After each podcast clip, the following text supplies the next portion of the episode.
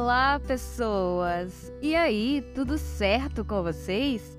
Eu sou a Paulinha Leal e sejam todos bem-vindos ao Amigana Bookcast, o podcast literário para quem não tem tempo de ler. No episódio de hoje, convido você a conferir a leitura dos capítulos 7 e 8 do livro Persuasão, da autora Jane Austen. A versão que eu vou ler para vocês é a edição de capa dura, que foi publicada em 2022 pela editora Martin Claret, com tradução e notas de Roberto Leal Ferreira. Bom, agora vamos para os nossos recadinhos iniciais.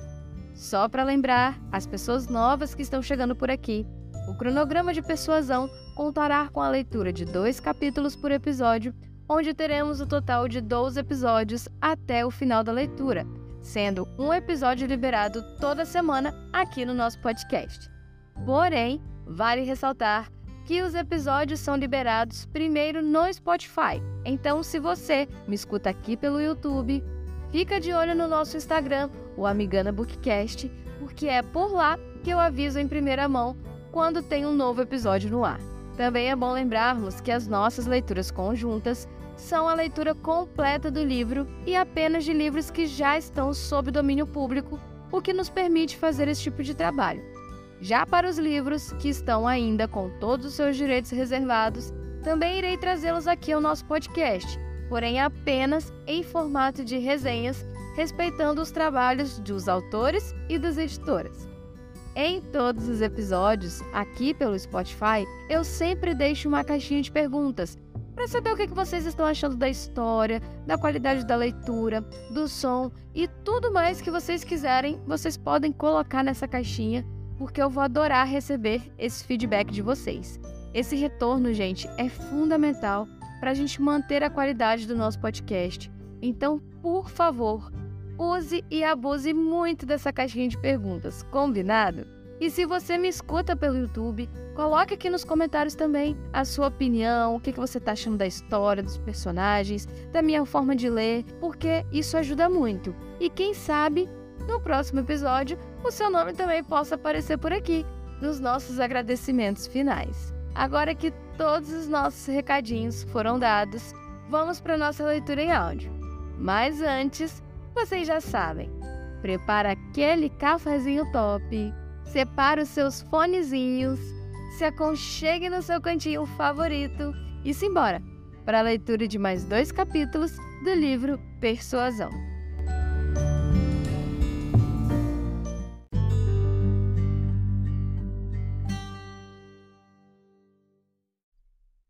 Capítulo 7 Passados pouquíssimos dias, soube-se que o capitão Wentworth estava em Kent e os Musgrove foi visitá-lo e voltou encantado com ele e prometeu aos Crofts jantar em Uppercross ao fim de mais uma semana.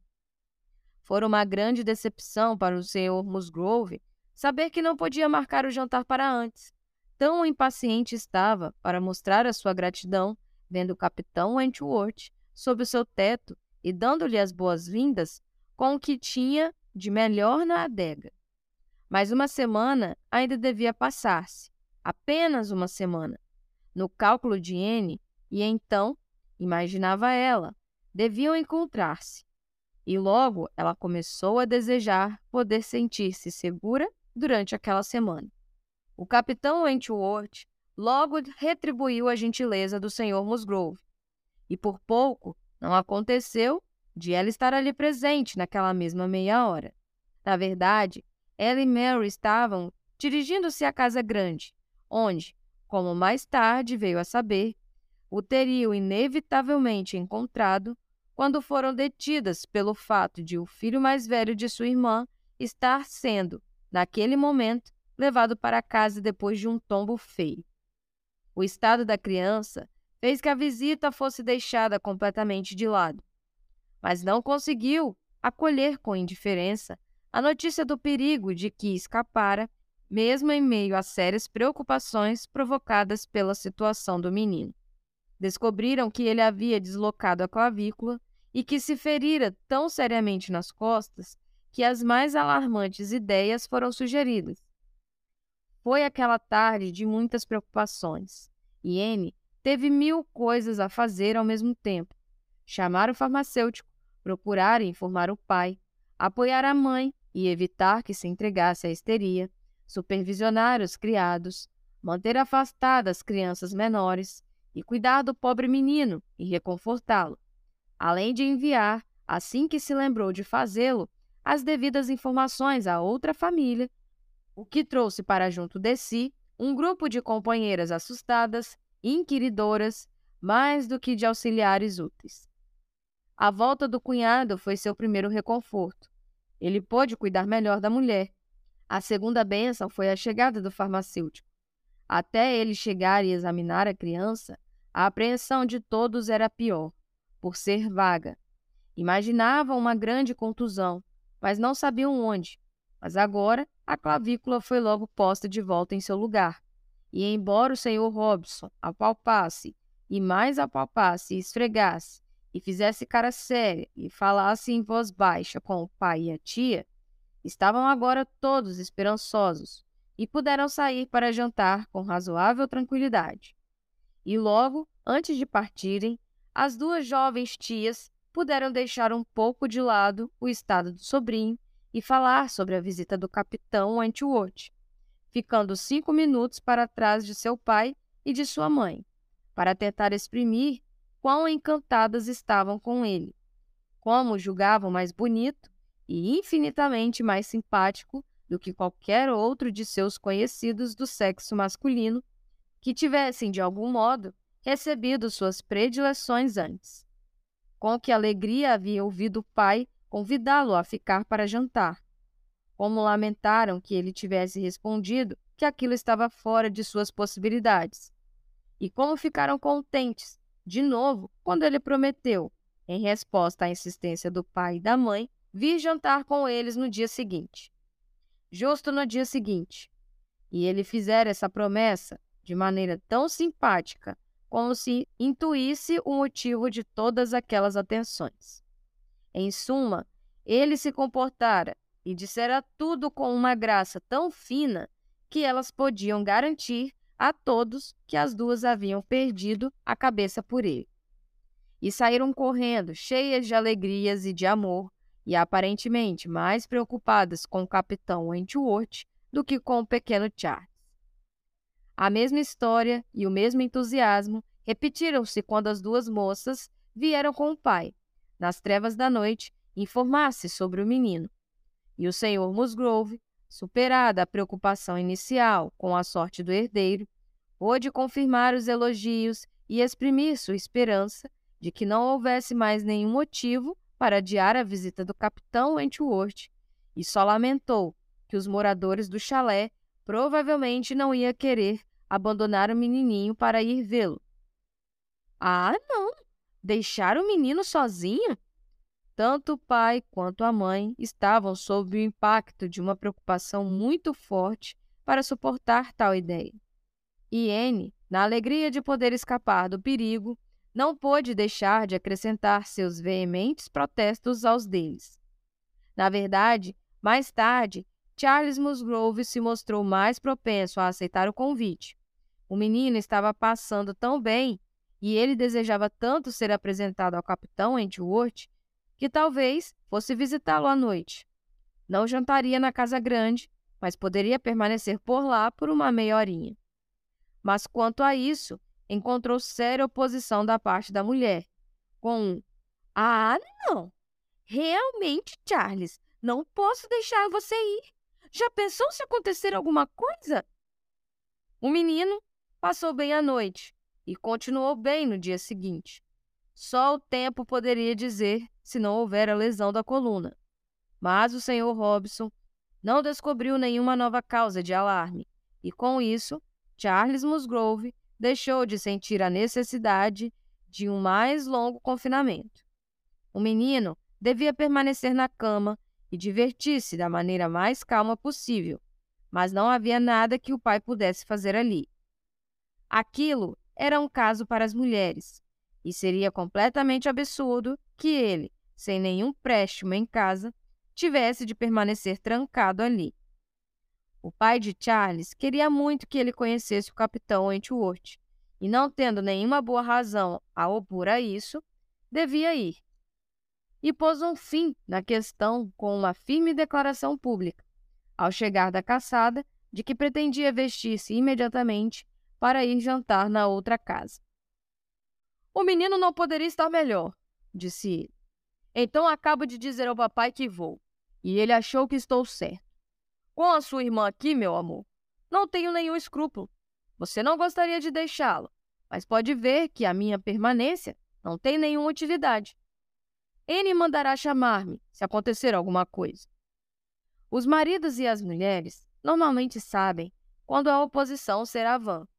Mary sabia, pela maneira de falar de Charles, que ele estava decidido a ir e que insistir seria inútil. Por isso, ela nada disse até que ele saísse da sala. Mas assim que Anne passou a ser a única pessoa a poder ouvir, então você e eu que nos viremos com esse pobre menino doente. E ninguém vai vir nos ajudar durante toda a noite. Sabia que isso ia acontecer. Esse é o meu destino. Se estiver acontecendo alguma coisa desagradável, com certeza os homens vão sumir. E Charles é tão mau quanto qualquer outro deles. Quanta insensibilidade! É mesmo muita insensibilidade da parte dele sumir da vista do seu pobre filhinho. Dizer que ele está passando muito bem? Como sabe ele que o filho está passando bem? Ou que não vai acontecer uma recaída daqui a meia hora? Não acreditava que o Charlie seria tão insensível. Então, lá vai ele sair e se divertir, e como sou a pobre mãe, sou obrigada a ficar. Mas garanto que sou a que tem menos condições de cuidar do menino. Por ser mãe, meus sentimentos não deveriam ser postos à prova. Não sou capaz de lidar com isso. Você viu como eu estava histérica ontem? Mas aquilo foi só efeito do susto, do choque brusco. Você não vai voltar a ficar histérica. Tenho certeza de que não haverá nenhum problema. Entendi perfeitamente as prescrições do Sr. Robson e não tenho nenhum medo. E, na verdade, Mary, o comportamento do seu marido me parece muito natural. Não cabe aos homens cuidar das crianças. Esse não é o campo deles. A criança doente é sempre propriedade da mãe. Geralmente são os próprios sentimentos dela a fazer que assim seja. Espero amar tanto meu filho quanto qualquer outra mãe, mas não acho que seja mais útil do que Charles a cabeceira dele, pois não consigo contrariar e atormentar o coitadinho quando está doente. E você viu essa manhã que quando eu dizia a ele para ficar bonzinho, aí que ele não parava quieto. Não tenho nervos para esse tipo de coisa. Mas você conseguiria sentir-se bem se passasse a noite longe do seu coitadinho? Sim! Se o pai dele pode, por que, que eu não poderia? Gemima é tão cuidadosa, ela poderia mandar avisar-nos a cada hora como ele estaria passando. Acho mesmo que Charles poderia ter dito ao pai dele que todos nós iríamos. Não estou mais preocupada com o pequeno Charles do que ele agora. Estava terrivelmente assustada ontem, mas hoje caso é muito diferente. Se você não acha que seja tarde demais para avisar que você também vai, façamos o seguinte: vá com o seu marido e deixe o pequeno Charles comigo. O senhor e a senhora Musgrove não podem desaprovar se eu permanecer com ele. Você está falando sério? exclamou Mary com um brilho nos olhos. Meu Deus! Essa é uma ótima ideia! Mas ótima mesmo! Com certeza eu posso ir ou ficar, pois não sou de nenhuma utilidade em casa, não é? Isso só me aborrece. Você, que não tem os sentimentos de uma mãe, é a pessoa ideal. Consegue que o pequeno Charles faça o que você quer. Ele sempre obedece a você. Vai ser muito melhor do que deixá-lo sozinho com Gemima. Ah, eu vou, com certeza. Estou certo de que devo ir. Se puder, tanto quanto Charles, pois eles querem demais que eu conheça o Capitão Wentworth e sei que você não se importa de ficar aqui sozinha. Excelente ideia, Anne. Vou contar ao Charlie e me arrumar imediatamente. Você sabe que pode chamar-nos num minuto, se acontecer alguma coisa. Mas tenho certeza de que você não terá nenhum problema. pode estar certa de que eu não iria se não estivesse muito tranquila quanto ao estado do meu querido filho. Um instante depois, ela estava batendo a porta do quarto de vestir do marido, e como Anne, a seguir escada acima, pôde acompanhar toda a conversa que começou com Mary dizendo num tom de grande júbilo: Quero ir com você, Charles, pois não sou mais útil ficando em casa do que você. Se tivesse de me trancar para sempre com o menino, jamais conseguiria persuadi-lo a fazer qualquer coisa de que ele não goste. Ele vai ficar. Ele se ofereceu para ficar em casa e tomar conta dele. Foi ela mesmo que se ofereceu. E então eu vou com você, o que vai ser muito melhor, pois não janto na outra casa desde terça-feira. É muita gentileza da Anne, foi a resposta do marido. E eu ficaria muito feliz se você fosse. Mas parece duro demais deixá-la sozinha em casa para cuidar do nosso filho doente. N estava próximo bastante para defender sua própria causa. E sendo a sua sinceridade suficiente para convencê-lo, quando a convicção era pelo menos muito agradável, ele não teve mais escrúpulos em deixá-la jantar sozinha, embora ainda quisesse que ela fosse juntar-se a eles na casa grande, quando o menino já estivesse dormindo, e gentilmente lhe pediu que o deixasse vir para pegá-la. Ela, porém, não se deixou convencer, e sendo assim, pouco depois teve o prazer de vê-los partirem juntos, animadíssimos. Esperava que tivessem ido para serem felizes, por mais estranha que fosse essa felicidade. Quanto a ela, permaneceu ali, saboreando tantas sensações de comodidade quantas talvez jamais voltaria a experimentar. Sabia que era de primeira necessidade para o menino, e o que lhe importava se Frederick Wentworth estava a apenas meia milha de distância, mostrando-se tão simpático para os outros. Ela gostaria de saber como ele teria encarado um encontro talvez com indiferença. Se pudesse haver indiferença em tal situação, ele devia estar ou indiferente ou relutante.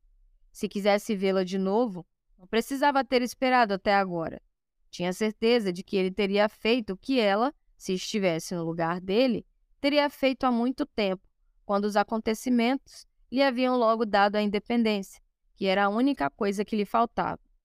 Sua irmã e seu cunhado Voltaram maravilhados com o novo conhecido e com a visita em geral. Tinha havido muita música, muito canto, muita conversa, muitas risadas e tudo muito agradável. O capitão Wentworth tinha maneiras encantadoras, sem nenhuma timidez ou reserva. Todos pareciam conhecer-se perfeitamente, e ele viria já na manhã seguinte para caçar com Charles. Viria para o de jejum, mas não ao chalé, embora isso tivesse sido aventado inicialmente. Mas em seguida insistiram com ele para que, em vez disso, viesse à Casa Grande, e ele pareceu temer incomodar a senhora Charles Musgrove por causa do menino. E assim, de algum modo, eles não sabiam bem como, acabou combinado que Charles devia encontrá-lo para o café da manhã na casa de seu pai. Anne entendeu aquilo. Ele queria evitá-la, Soube que ele perguntara por ela, superficialmente, como cabia perguntar sobre alguém que se conheceu superficialmente havia tempo, parecendo admitir o mesmo que ela admitira, levado, talvez, pela mesma ideia de evitar uma apresentação quando se encontrasse. O horário matinal no chalé estava sempre atrasado em relação ao da outra casa, e no dia seguinte a diferença foi tão grande que Mary Anne Mal havia começado de jejum quando Charles entrou para dizer que já estavam de partida, que viera buscar os cães, que suas irmãs estavam vindo com o capitão Wentworth. Suas irmãs com a intenção de visitarem Mary e o menino, e o capitão Wentworth também com o propósito de fazer-lhes uma visita de alguns minutos, se não fosse incomodar. E embora Charles tivesse garantido que o menino não estava no estado em que uma visita fosse inconveniente, o capitão Wentworth não ficaria satisfeito se ele não fosse na frente para anunciar a sua chegada. Mary, muitíssimo lisonjeada com essa atenção dele, ficou encantada em recebê-lo, enquanto mil sentimentos assaltavam Anne, dos quais o mais consolador era que logo tudo estaria acabado. E realmente logo estava tudo acabado. Dois minutos depois do anúncio de Charles, os outros apareceram. Estavam na sala de estar. Seu olhar cruzou rapidamente com o do capitão Wentworth. Houve uma inclinação, uma reverência. Ela ouviu a voz dele. Ele falou com Mary, com as palavras certas, no tom certo. Disse algo às senhoritas Musgrove, o bastante para revelar a cordialidade de sua relação com elas. A sala parecia cheia, cheia de pessoas e vozes, mas em alguns minutos estava tudo acabado. Charles apareceu na janela, estava tudo pronto. O visitante inclinou-se e partiu. As senhoritas Musgrove partiram também, repentinamente decididas a caminhar até o fim do vilarejo com os caçadores. A sala voltou a ficar vazia e N terminou o de jejum como pôde. Acabou, acabou, repetiu ela para si mesma mil vezes, em nervosa gratidão. O pior já passou. Mary falou, mas Anne não conseguiu prestar atenção. Ela o vira. Eles se encontraram. Estiveram mais uma vez na mesma sala. Logo, porém, ela começou a raciocinar consigo mesma e a tentar sentir menos. Haviam-se passado oito anos, quase oito anos, desde que tudo fora desfeito. Que absurdo retomar a agitação que esse intervalo relegara a distância e a indeterminação. O que oito anos não podiam fazer? Acontecimentos de todos os tipos, mudanças, alienações, transferências, tudo, tudo estava tão incluído, mas o ouvido do passado, e com isso era natural e certo também, eles abrangiam um terço de toda a sua vida. Desgraçadamente, com todos esses raciocínios, ela descobriu que, para os sentimentos tenazes, oito anos pouco mais são do que nada. E agora, como devia interpretar os sentimentos dele? Como se quisesse evitá-la? E no momento seguinte, ela se odiava pela insensatez de ter feito a pergunta.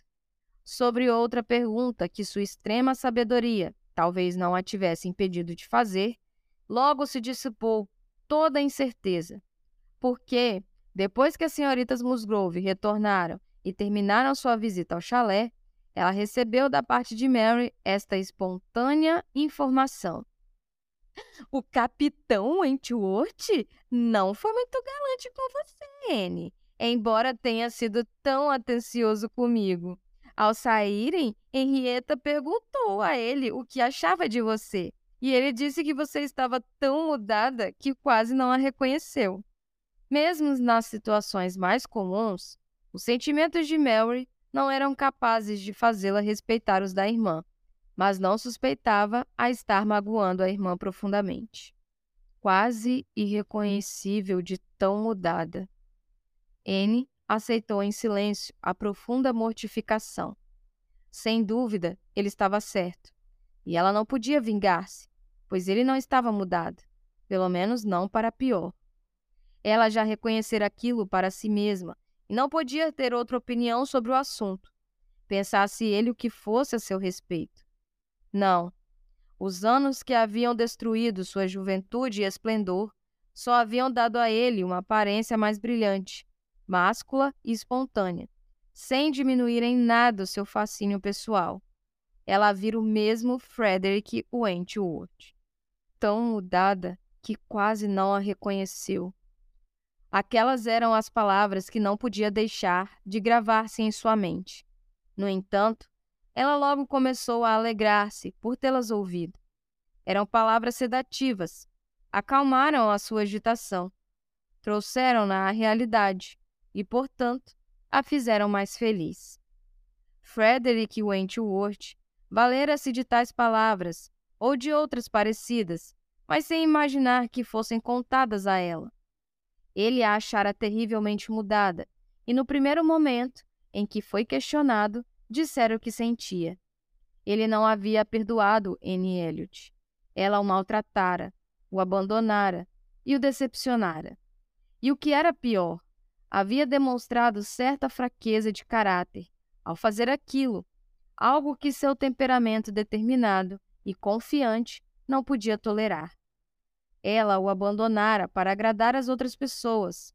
Aquilo fora o efeito de ela deixar-se persuadir excessivamente. Tinha sido fraca e pusilânime. Ele a amara ardentemente e nunca amara outra mulher tanto quanto a ela. Mas, a não ser por um natural sentimento de curiosidade, não tinha nenhum desejo de torná-la a encontrá-la. O poder dela sobre ele acabara para sempre. Agora, o objetivo dele era casar-se. Estava rico e, tendo voltado para a terra firme, queria muito estabelecer-se, assim que se sentisse atraído por alguém. Estava à espreita, pronto para se apaixonar com a rapidez que uma mente lúcida e o bom gosto lhe permitisse.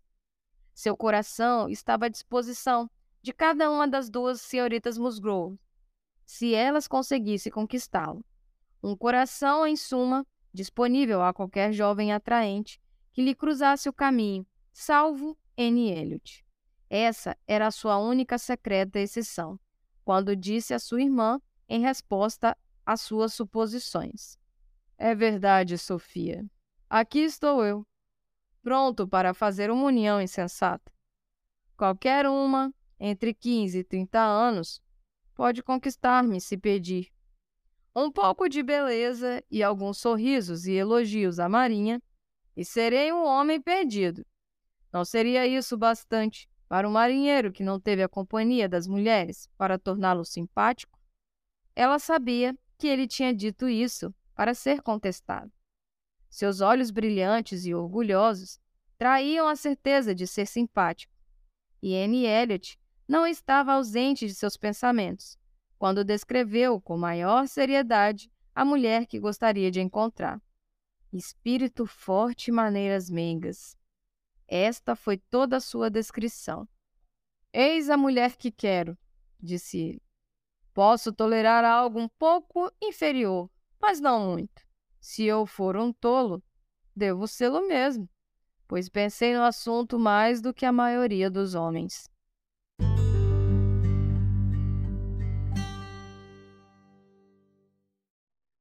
Capítulo 8 Daí em diante, o capitão Wentworth e Anne Elliot estiveram repetidas vezes no mesmo círculo de pessoas. Logo, estavam jantando juntos na casa do Sr. Musgrove, pois o estado do menininho já não proporcionava à tia um pretexto para se ausentar. E esse era só o começo de mais jantares e mais encontros.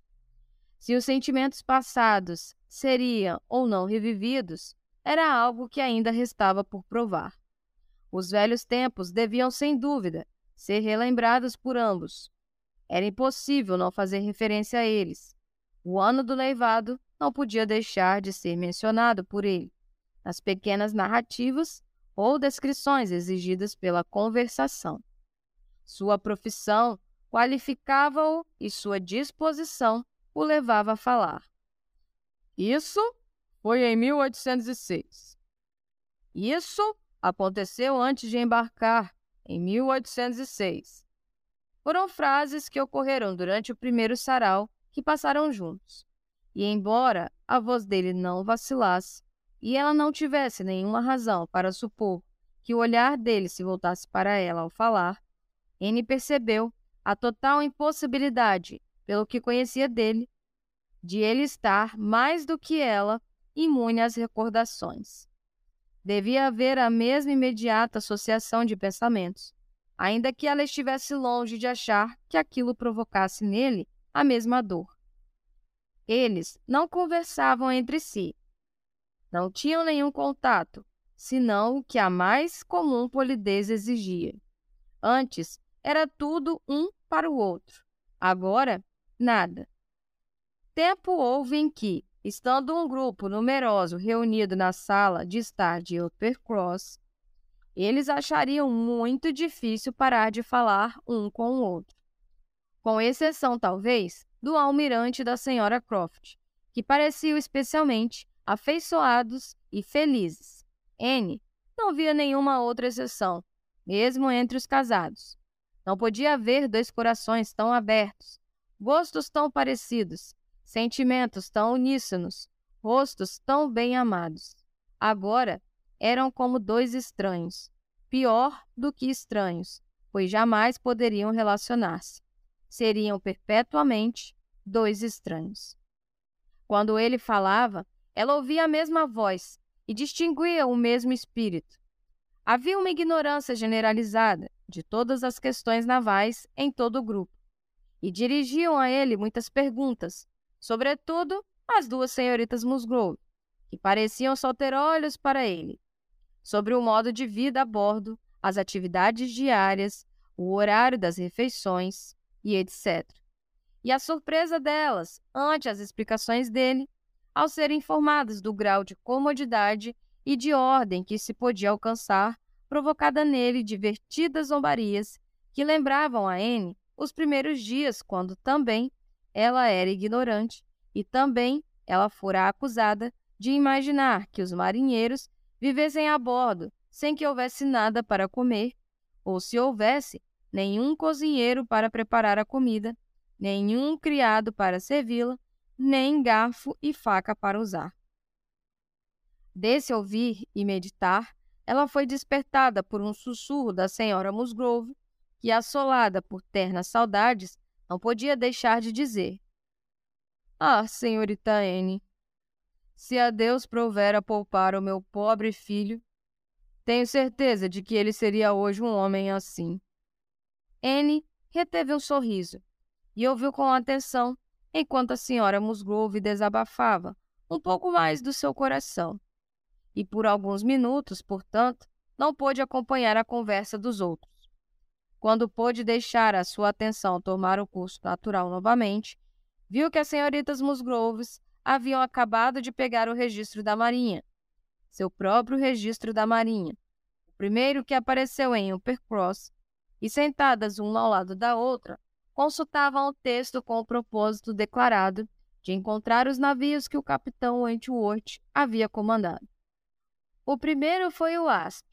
Eu me lembro. Vamos procurar o ASP. Vocês não vão encontrá-los aí. Completamente corroído e inutilizado. Foi o último a comandá-lo. Era um navio que mal estava apto para o serviço na época. Foi declarado apto para o serviço doméstico por um ou dois anos, e então fui enviado às Índias Ocidentais. As moças pareciam espantadíssimas. O almirantado, prosseguiu ele, de vez em quando se diverte enviando algumas centenas de homens no navio não apto a ser utilizado. Mas tem ele muita gente de que se ocupar. E entre os milhares que podem afundar ou não, é-lhes impossível distinguir os que deixarão menos saudades. Ora, ora! exclamou o almirante. Como esses rapazinhos falam bobagens! Nunca houve uma coverta melhor do que o ASP nos bons tempos. Para uma coverta de velha fabricação, não havia outra igual. Que sorte a do sujeito que a comandasse! Ele sabe que deve haver vinte homens melhores do que ele, solicitando ao mesmo tempo. Sorte de quem consegue algo tão rápido, sem o apoio de ninguém. Eu percebi a minha boa sorte, almirante. E lhe garanto, replicou Wentworth sério. Estava muitíssimo satisfeito com a minha indicação. Para mim, na época, era um importante objetivo estar no mar, um objetivo importantíssimo e eu queria alguma coisa. Tenho certeza disso. O que um rapaz como você faria no mar por seis meses seguidos, quando o homem não tem mulher, quer logo estar navegando de novo? Mas, capitão Wentworth, exclamou Louise, como o senhor deve ter se irritado ao chegar ao ASP e ver que velharia lhe tinham dado? Eu sabia muito bem que aquele navio havia sido antes, disse ele com um sorriso.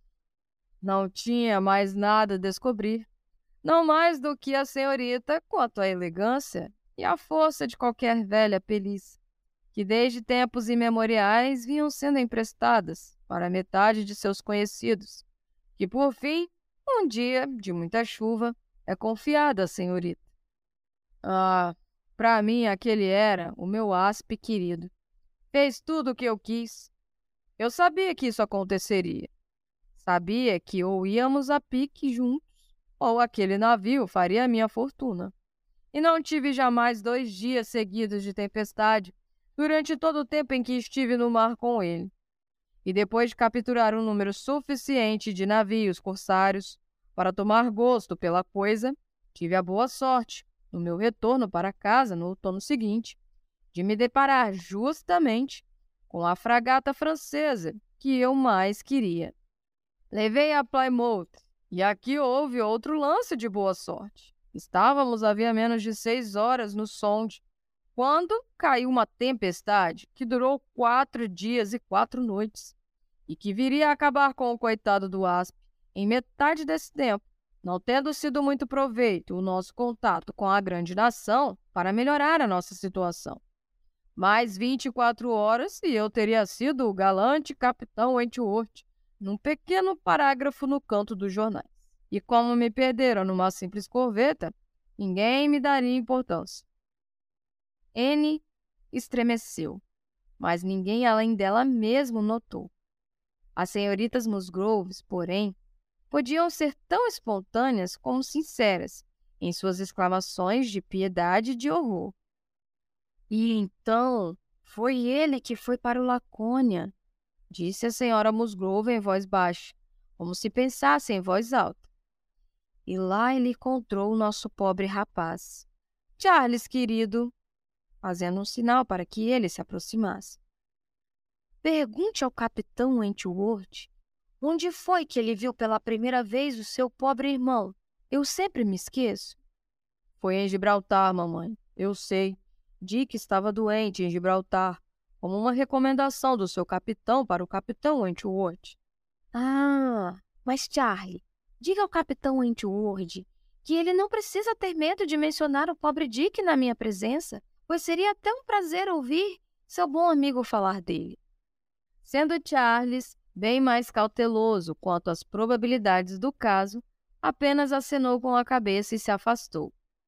As meninas agora estavam à caça do Lacone, e o capitão Wentworth não pôde recusar o prazer de tomar nas mãos o precioso volume para lhes poupar o trabalho e, uma vez mais, leu em voz alta a pequena declaração do nome e categoria do navio e da sua atual condição de desmobilizado, observando que também aquele fora um dos melhores amigos que um homem pode ter. Ah, Bons tempos aqueles em que eu tinha o Lacônia. Como ganhei dinheiro rápido com ele. Um amigo e eu fizemos um maravilhoso cruzeiro pelas ilhas ocidentais. Pobre Raville, minha irmã. Você sabe como ele queria ganhar dinheiro. Era pior do que eu. Ele tinha uma esposa. Excelente sujeito. Jamais me esquecerei de sua felicidade. E ele a sentia principalmente por ela. Quisera que ele ainda estivesse comigo no verão seguinte, quando tive de novo a mesma boa sorte no Mediterrâneo. E tenho certeza, capitão, disse a senhora Musgrove, que o senhor foi nomeado capitão daquela embarcação. Jamais nos esqueceremos do que o senhor fez. A comoção a fez falar baixo, e o capitão Wentworth ouvindo só parte do que ela dissera, e provavelmente não tendo Dick Musgrove entre seus pensamentos mais próximos, pareceu incerto, como se esperasse mais alguma coisa. Meu irmão, sussurrou uma das moças. Mamãe está falando do pobre Richard? Meu pobre querido rapaz, prosseguiu a senhora Musgrove. Tornara-se muito sério e um excelente correspondente enquanto esteve sob o seu comando. Ah, teria sido uma felicidade se ele não tivesse jamais se afastado do Senhor. Garanto-lhe, capitão Wentworth, lamentamos muito que ele se tenha afastado do Senhor. Houve uma momentânea expressão no rosto do capitão Wentworth ao ouvir aquelas palavras. Certo olhar nos seus olhos vivos e certa encrespação em sua bela boca, que convenceram Anne de que, em vez de compartilhar os bons votos da senhora Musgrove quanto ao filho, ele provavelmente tivera certa dificuldade em se livrar dele. Mas foi só um momento fugaz demais, em que se permitiu certa diversão consigo mesmo, para ser detectado por qualquer outra pessoa que o conhecesse menos do que ela. No momento seguinte, ele estava perfeitamente recomposto e sério, e quase imediatamente depois, aproximando-se do sofá, onde estavam Anne e a senhora Musgrove, sentou-se ao lado desta e começou a conversar com ela, em voz baixa, sobre o filho, fazendo aquilo como uma simpatia e uma graça natural, que mostravam a alta consideração em que tinha tudo o que havia de real e não absurdo nos sentimentos de uma mãe. Estavam de fato no mesmo sofá, pois a senhora Musgrove logo abriu um espaço para ele. Estavam separados apenas pela senhora Musgrove. Não era uma barreira insignificante, porém, a senhora Musgrove era de porte confortável, substancial, infinitamente mais adequada pela natureza para exprimir alegria e bom humor do que ternura e sentimentos. E enquanto a agitação do corpo esguio e do rosto pensativo podiam ser considerada completamente escondida do capitão Wentworth, ele merecia certo crédito pelo equilíbrio com que deu ouvidos aos gordos suspiros da senhora Musgrove quanto ao destino do filho, a quem, quando vivo, ninguém dava importância. O tamanho físico e a dor espiritual, de certo, não são necessariamente proporcionais. Uma pessoa corpulenta tem o mesmo direito de estar profundamente aflita que o mais gracioso par de pernas do mundo. Justo ou injusto. Porém, há certas conjunções inconvenientes que a razão procura em vão defender, o bom gosto não pode tolerar e se tornam presas do ridículo. O almirante, depois de dar duas ou três revigorantes voltas ao redor da sala, com as mãos nas costas, sendo chamado à ordem pela esposa, aproximou-se do capitão Wentworth e, sem nenhuma consideração pelo que podia estar interrompendo, imerso apenas em seus próprios pensamentos, começou dizendo: Se tivesse ficado mais uma semana em Lisboa, na primavera passada, Frederick, receberia o pedido de levar em seu navio Lady Mary Grigson e suas filhas. É mesmo? Estou contente, então, de não ter permanecido por lá mais uma semana. O almirante censurou-o pela falta de cavalheirismo. Defendeu-se ele afirmando que jamais admitiria, de bom grado, mulheres a bordo de um barco sob seu comando, exceto para um baile ou uma visita de algumas horas. Mas, se bem me conheço, disse ele, isso não deve à falta de cavalheirismo para com elas. Deve-se antes aos sentimentos de como é impossível, por mais que nos esforcemos e por mais sacrifício que façamos, tornar as acomodações a bordo dignas das mulheres. Não há falta de cavalheirismo, almirante, em ter na mais alta conta o direito das mulheres ao conforto pessoal. E é isso que eu faço. Odeio ouvir ou ver uma mulher a bordo. E nenhum navio sob meu comando jamais transportará uma família em que haja mulheres para nenhum lugar, se eu puder evitá-lo. Isso provocou a reação da irmã. Ah, Frederick, não posso acreditar que você tenha dito tudo isso. Tudo isso são refinamentos ociosos. As mulheres podem sentir-se tão confortáveis a bordo como nas melhores casas da Inglaterra. Creio ter vivido tanto a bordo quanto a maioria das mulheres e não conheço nada melhor do que as acomodações de um navio de guerra. Afirmo que não disponho de nenhuma comodidade ou facilidades ao meu redor mesmo em Kent Row, como uma espécie de reverência a N, além das que sempre tive na maioria dos navios em que vivi, e foram cinco no total. Isso não tem nada a ver, retorquiu seu irmão. Você estava vivendo com seu marido e era a única mulher a bordo. Mas você, você mesmo trouxe a senhora Raville, a irmã dela, o primo dela e três crianças a Portsmouth para Plymouth. Onde estava na época esse seu sofisticadíssimo e extraordinário cavalheirismo? Misturado com a amizade, Sofia. Podendo, eu ajudaria a mulher de qualquer colega oficial e transportaria o que Raville quisesse desde o fim do mundo. Mas não vai imaginar que eu não achasse aquilo mal em si. Pode ter certeza que todos se sentiram perfeitamente confortáveis. Talvez isso não me faça gostar mais deles. Tantas mulheres e crianças não têm direito de se sentir confortáveis a bordo. Frederick, meu querido, o que você está dizendo são bobagens. Por favor, o que seria de nós, pobres esposas de marinheiros, que sempre precisamos ser levadas a um porto ou a outro, atrás dos maridos, se todos compartilhassem os seus sentimentos?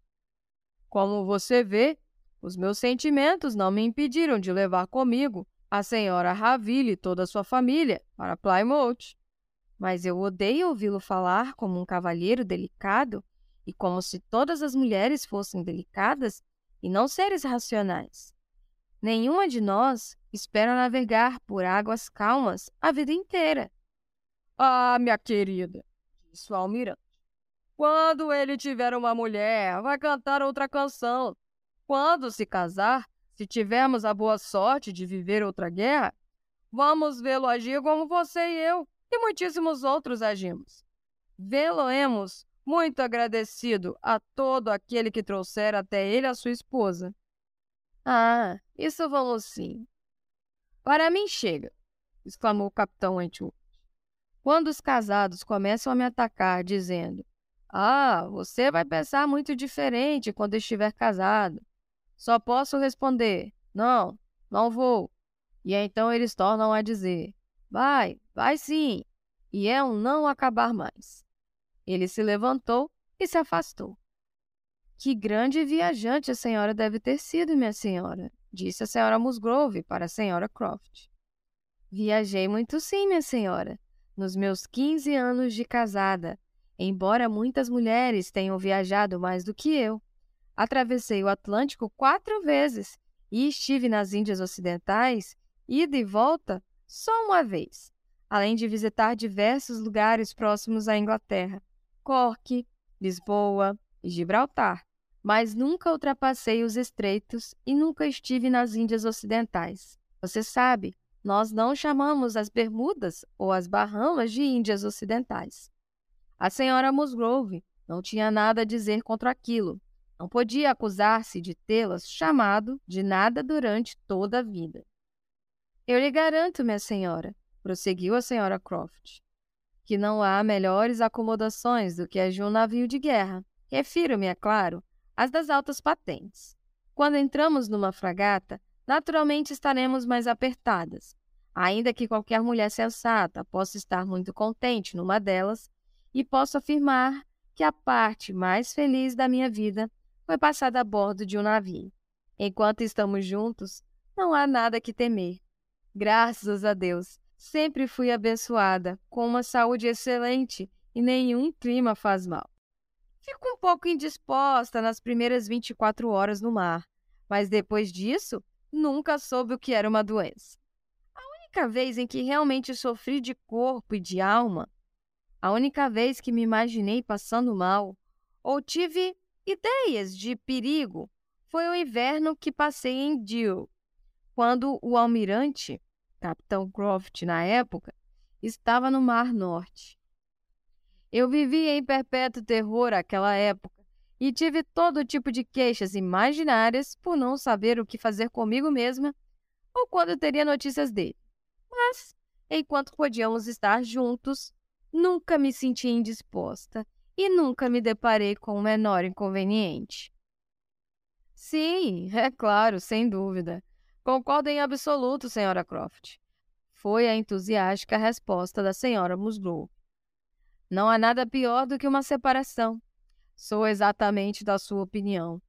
Eu sei o que é isso, pois o senhor Musgrove sempre vai assistir às sessões do Tribunal de Contas, e eu fico tão feliz quando elas acabam e ele volta para casa são e salvo. A noite terminou com uma dança. Quando foi proposta a ideia, Anne ofereceu seus serviços, como sempre, e embora seus olhos, por vezes, se enchessem de lágrimas ao sentar-se ao piano forte, sentia-se extremamente feliz por recorrerem a ela e não desejava nada em trocar, senão permanecer inobservada. Era uma reunião alegre e feliz, e ninguém parecia mais animado do que o capitão Wentworth. Ela percebeu que ele tinha tudo o que podia contribuir para exaltá-lo, com a atenção e a deferências gerais, e, sobretudo, a atenção de todas as moças. As senhoritas Reiters, a parte feminina da família de primos já mencionada, aparentemente haviam sido admitidas ao seleto grupo das apaixonadas por ele. E quanto a Henrietta e Louisa, ambas pareciam tão completamente absortas nele que só a contínua manifestação da mais perfeita vontade entre elas podia fazer crer que não eram mais rivais declaradas. Que surpresa se ele se mostrava um pouco mimado com essa admiração universal e entusiástica. Esses eram alguns dos pensamentos que absorviam N, enquanto dedilhava mecanicamente durante meia hora em seguida, sem erros e sem consciência. Uma vez, ela viu que ele estava olhando para ela, observando suas feições mudadas. Talvez tentando encontrar nelas as ruínas do rosto que antigamente tanto o encantara. E uma vez percebeu que ele devia ter falado dela. Só se deu conta disso quando ouviu a resposta. Mas então teve a certeza de que ele perguntara à sua parceira se a senhorita Elliot nunca dançava. A resposta foi: Ah, não, nunca. Ela já desistiu de dançar, prefere tocar. Ela nunca se cansa de tocar. Uma vez, também, ele falou com ela. Ela deixara o piano forte ao encerrar a dança e ele se sentara junto ao teclado para tentar dedilhar uma área de que queria dar uma ideia às senhoritas Musgroves. Sem querer, ela voltou para aquela parte da sala. Ele a viu e, levantando-se de imediato, disse com estudada polidez: Peço-lhes desculpas, minha senhora. Este é o seu assento. E, embora ela se afastasse, incontinente, com uma decidida negativa, ele se recusou a se sentar outra vez. N não desejava mais aqueles olhares e palavras. A fria polidez e a cerimoniosa graça demonstradas por ele eram piores do que tudo.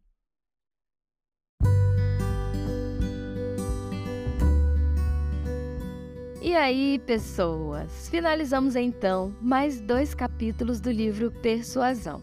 Nesse episódio, nós vimos a queda do filho de Mary, que de uma certa forma impediu a Anne de ter o seu primeiro encontro com o Capitão Wentworth. Mas na verdade, ela não estava sabendo muito bem lidar com os seus sentimentos e usou deste artifício para poder evitar esse primeiro encontro, porque ela tinha ali muito receio de como ela seria tratada pelo capitão após todos esses anos em que eles ficaram afastados. E então ela acaba se prontificando de ficar no lugar da irmã para cuidar do seu sobrinho. Mas o plano de Anne de evitar o capitão não funcionou muito bem, porque logo após a sua irmã e seu cunhado retornarem da casa dos Musgroves, ela descobre que o capitão virá no dia seguinte até a casa de sua irmã para sair em uma caçada com seu cunhado. E assim chega o dia seguinte e temos o nosso aguardado encontro de Anne com seu capitão. Mas esse primeiro encontro foi tão rápido que eles mal tiveram tempo de trocar apenas alguns olhares. Porém, o capitão não deixou escapar um breve comentário sobre Anne a Mary, a sua irmã, falando para Mary que achou que a Anne estava pouco mudada durante todos esses anos que se passaram. Anne ficando ali com essa pulguinha atrás da orelha, refletindo sobre várias vezes sobre essa frase que o capitão falou sobre ela, segue ainda com todo esse receio, com todo esse anseio e tentando entender todos os seus sentimentos, o que, que estava acontecendo dentro dela em relação ao capitão. Bom, ainda nesses capítulos, Tivemos mais um encontro desses dois, porém agora no novo jantar na casa dos Musgrove. A Anne teve durante o jantar a oportunidade de conhecer um pouco mais das histórias do capitão durante o período em que ele estava em alto mar e conhecer um pouco mais também sobre a sua família, né? no caso, a irmã do capitão e de seu cunhado, que também eram grandes viajantes. Enfim, finalizamos esses capítulos com mais algumas trocas de olhares e apenas uma mísera troca de palavras, que na verdade eu meio que entendi que foi mais um pretexto para eles iniciarem uma possível aproximação. E aí, será que nos próximos episódios vamos ter mais conversas entre esses dois? Bom, o que nos resta agora é aguardar pelas cenas dos próximos capítulos. Gente, esses foram os principais pontos que vimos nesse episódio, mas ainda tem muita coisa para acontecer nessa história. Com a leitura desses dois capítulos, chegamos à marca de 28% do livro lido. Estamos agora encaminhando para o final do nosso episódio, mas eu não poderia finalizar esse episódio sem antes fazer alguns agradecimentos aqui, mas também dividir com vocês uma dica muito bacana de uma de nossas ouvintes, que é a dica da Valéria da Conceição. Valéria, se você estiver me ouvindo, muito obrigada por essa dica.